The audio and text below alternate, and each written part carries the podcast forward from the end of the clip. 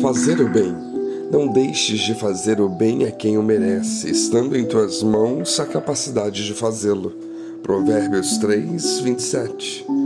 Fazer um bem é um dever de todo cristão. Ponto. Fato. Se cremos em Deus, se nos consideramos cristãos em Jesus, então devemos fazer o bem. Temos, na verdade, a obrigação de fazê-lo. Porém, ninguém há que tenha condições de salvar o mundo, e isso quer dizer que nem sempre nós conseguimos ou temos a oportunidade de fazer o bem. O verso transcrito acima da palavra de Deus vem em nossa defesa para dizer que, estando em nossas mãos fazer o bem. Ora, se está em nossas mãos, temos que fazê-lo. Não há escapatória ou desculpa para o contrário.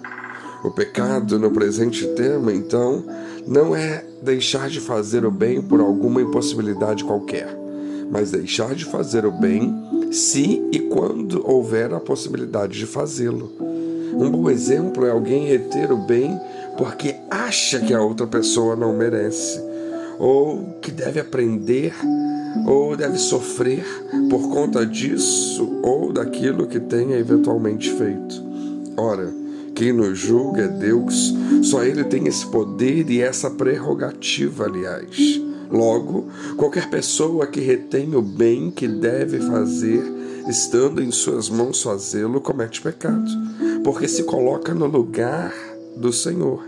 E é evidente que, como jamais saberemos quem merece ou não receber o bem que somos obrigados a fazer e a observar, nós temos que estar dispostos a fazer o bem a todos. Isso, na verdade, nos poupa de nós mesmos, nos colocarmos na condição de acusadores ou julgadores, ou, de pior, sobrepujarmos ao Senhor, como se isso fosse possível, materialmente falando. Mas no coração humano, isso acontece com certa frequência pela arrogância, loucura e soberba de alguns, sendo correto afirmar que tais situações são impertinentes perante Deus, para dizer o mínimo.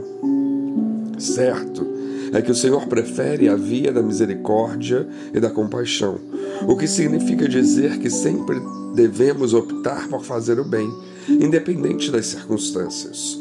Só tem compaixão quem se discerne a si mesmo com humildade. Isso porque, se a pessoa tem em si mesmo a humildade, ela jamais condenará ou acusará o seu próximo visto que, se assim agisse, além da hipocrisia deste ato, estaria apenas julgando um pecado alheio, porém diferente do seu próprio pecado. Porque todos nós temos pecados. Todos nós pecamos, e assim diz a Sagrada Escritura, que quem diz não ter pecado faz de Deus mentiroso. 1 João 1,10. E esse sujeito não é de Deus, pois que contradiz e afronta a palavra de Deus. Logo, qual é o pior? O nosso pecado ou o pecado do nosso próximo? Assim, porque os nossos pecados seriam diferentes dos pecados do próximo? Há uma graduação de pecados agora, por acaso? Lembremos-nos que não há quem esteja sem pecado.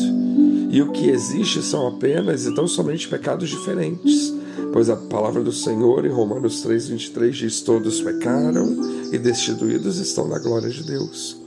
Ora, se nós temos pecado, julgamos, acusamos ou apontamos o pecado de outra pessoa, não importa o motivo. Porém, fica muito pior se por religiosidade ou autojustificação. Que moral ou que autoridade nós temos para agir assim? Nenhuma, nenhuma moral nenhuma, nada, nenhuma autoridade. Pecamos sim, e sim, pecamos, porque a questão é tão somente a diferença de pecado. O nosso é tal, o daquela pessoa é outro, o daquele outro é outro. Cada um peca de um jeito.